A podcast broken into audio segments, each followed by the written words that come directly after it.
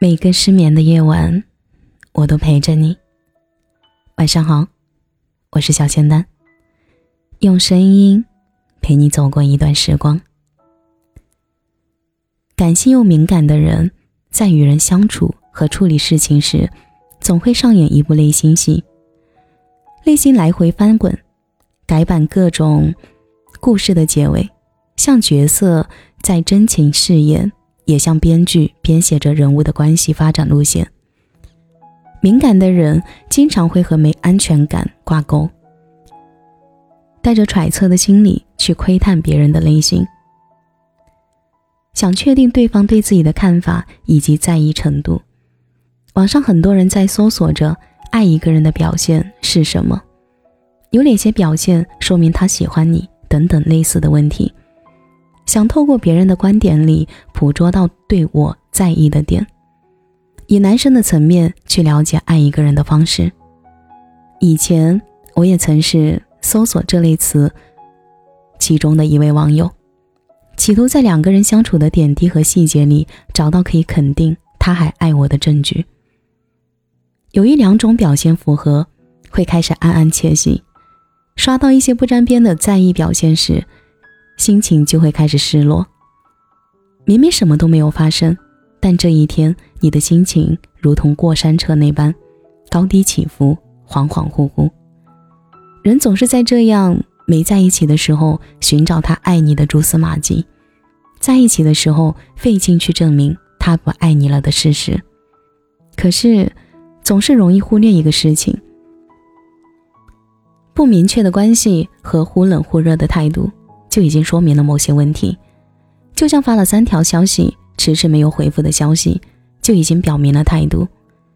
每个人表达爱的方式虽然不一样，但你总能从这种特别的方式里感受到爱意，而不是发现他好像对别人也这样。他喜不喜欢你，你其实是可以感觉到的。前段时间，我的大学朋友找我见面，聊了关于他暧昧对象。从暧昧到关系冷却的过程，仅仅需要一个越界的行为，或者是一个试探的举措。对方在接收时开始退缩和划清界限，让以为沉浸在暧昧中的人突然觉醒。原来这场暧昧的戏码仅仅是我一个人在自导自演。玲玲是在很多时候发现，他以区别于他人的方式和自己相处。去试探他的感情经历和了解他的感情观。偶然听说他在他害怕时，下意识地喊了玲玲的名字；听他出去玩，也会刨根问底的和谁在一起。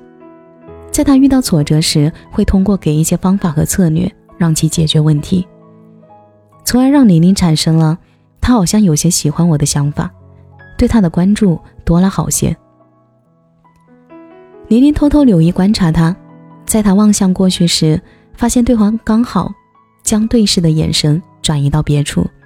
在聚会上，他也会刻意的靠近他旁边的位置。人在戴着有色眼镜的时候，总能将简单的事情进行过度解读，不经意的眼神飘过，会以为闪躲；无意间的肢体接触，误以为想靠近。慢慢的。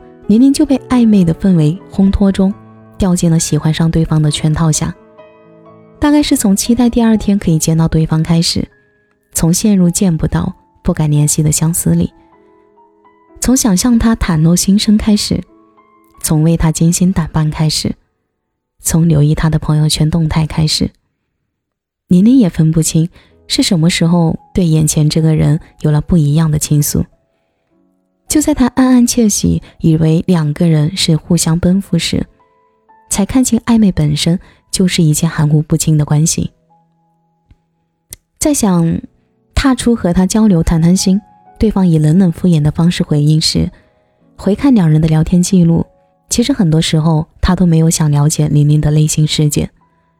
两个人的话题里总是围绕着关于两个人的共同话题，然而当话题转向我时，就没有了回复。在他曾忍着不想表现出期待想见到他时，发现他总是表达着“我想见你”的信号。等到他按耐不住去想找他时，却发现我们什么关系都没有。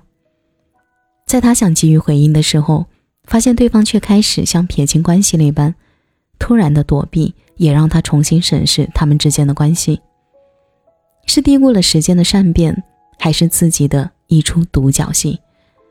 所以，看一个人喜不喜欢你，并不是通过捕捉那些生活细节可以说明他喜欢你，而是他会用自己的方式去表达，明确肯定的让你知道他喜欢你。当需要你去反复的揣测对方的心思时，只能说明他没有那么喜欢你，或者你好像要喜欢上了。网上的爱情鸡汤有很多，再告诉你他是不是喜欢你，他是不是变心了等等。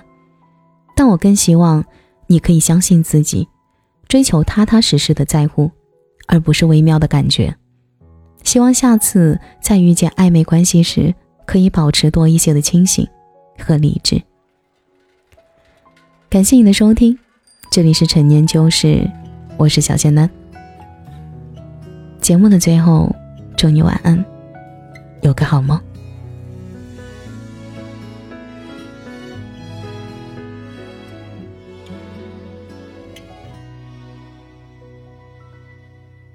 还记得妈妈说，陪一个男孩子长大要用青春来做赌注。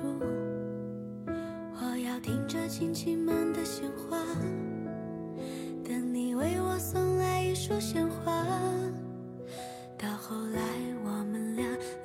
句不咸不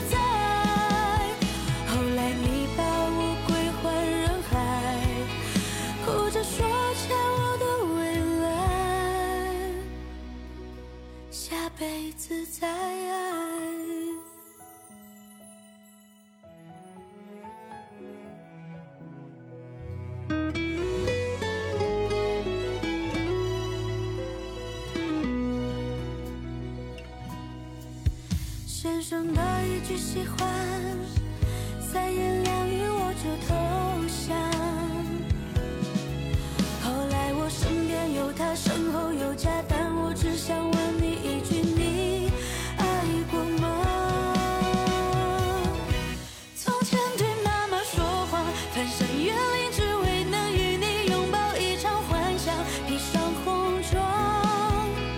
后来你去了理想，我嫁给。